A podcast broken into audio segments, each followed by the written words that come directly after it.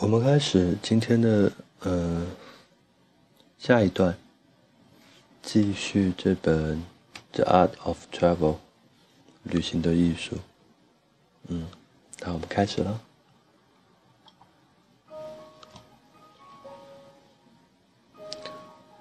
如果生活的要义在于追求幸福，那么除却旅行，很少有别的行为能呈现。这一追求过程中的热情和矛盾，不论是多么的不明晰，旅行仍能表达出紧张工作和辛苦谋生之外的另一种生活意义。尽管如此，旅行还是很少迫使人去考虑一些超越实际、需要深层思索的哲学层面的问题。我们经常得到应该到何处去旅行的劝告，但很少有人告诉我们为什么要到那个地方，又如何到达那个地方。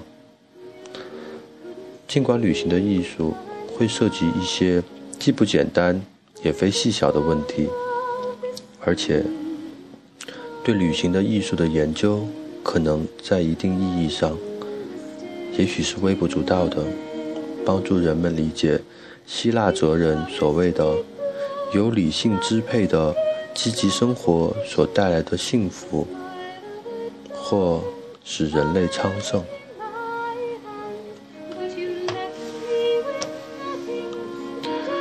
在对旅行的期待和旅行的现实的关系上，总会有那么一个问题：我碰巧读到于斯曼的小说。逆流。小说发表于1884年。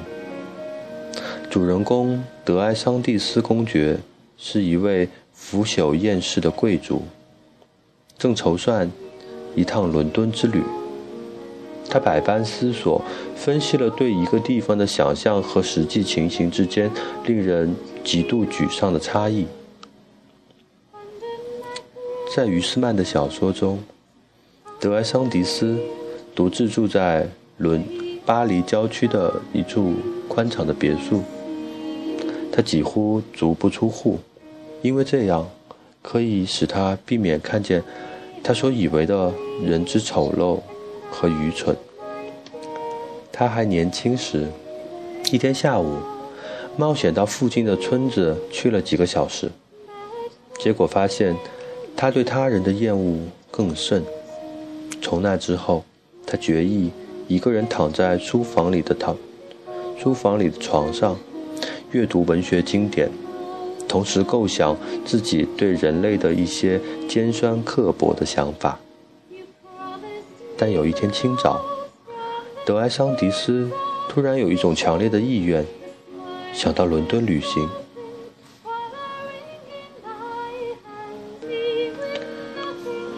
这变化。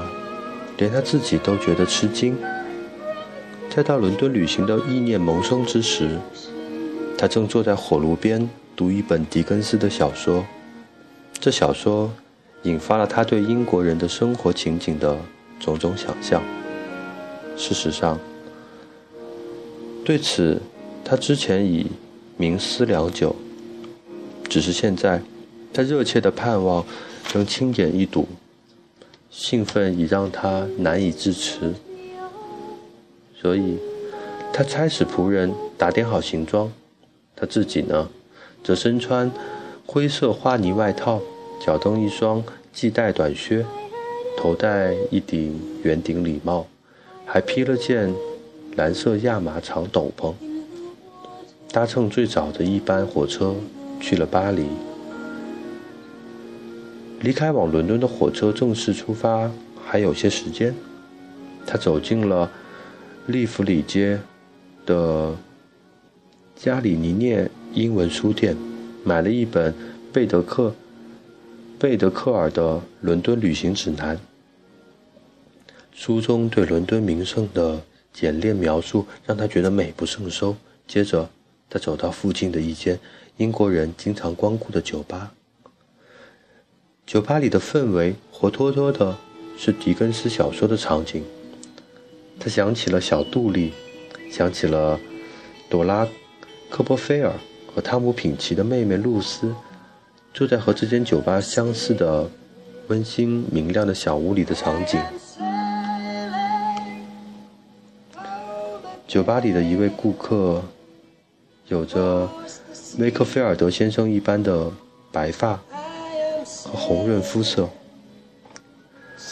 而且分明的面部轮廓、木然的表情和无精打采的眼神，又让人想起了塔金霍恩先生。德埃桑蒂斯有些饿了，便到隔壁一家英式小餐馆。餐馆在阿姆斯特丹街。靠近圣拉扎尔火车站，餐馆里光线昏暗，烟雾弥漫。柜台上摆着一长排啤酒，还摊着小提琴般褐色的火腿以及番茄酱般红色的大龙虾。一些小木桌旁边坐着健硕的英国女人，她们的长相很男性化。露出硕大的牙齿，有如调色刀。他们手脚粗长，脸颊像红果、像苹果般红彤彤的。德埃桑迪斯找了一张桌子坐下，点了牛尾汤、烟熏鳕鱼，还要了一份烤牛肉和土豆，一些艾尔啤酒和一大块斯提尔斯提尔顿干酪。随着火车离站时刻的迫近，德埃桑迪斯对伦敦的幻想即将变成现现实。但就在这个时刻，他忽地变得疲惫和厌倦起来。他开始想象自己若真的去了伦敦，该如何的无聊和乏味。他得赶到火车站，抢个脚夫来搬行李。上了车，得睡在陌生的床上，之后还得排队下车。在贝德克尔已有的精妙描述的伦敦街景里，拖着自己疲惫的身子瑟瑟前行。想及这些，他的伦敦之梦顿时黯然失色。既然一个人能坐在椅子上悠哉悠哉捧书漫游，又何又何苦要真的出行？难道他不已置身伦敦了吗？伦敦的气味、天气、市民、食物，甚至伦敦餐馆里的刀叉，不都已在自己的周遭了吗？如果真的到了伦敦，除了新的失望，还能期待什么？仍然是坐在椅子上，他开始了自我反省。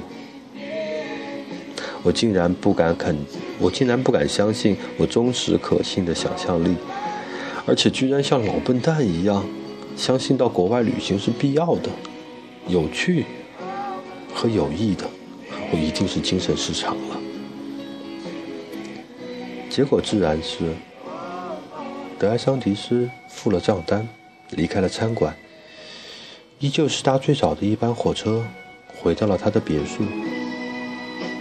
一起回家的当然还有他的行李箱、他的旅行包、他的旅行毛毯、他的雨伞他的拐杖。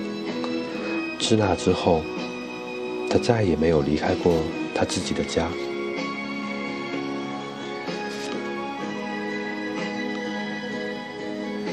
今天的故事就到这里。嗯，说晚安还是说早安呢？小兔子，晚安。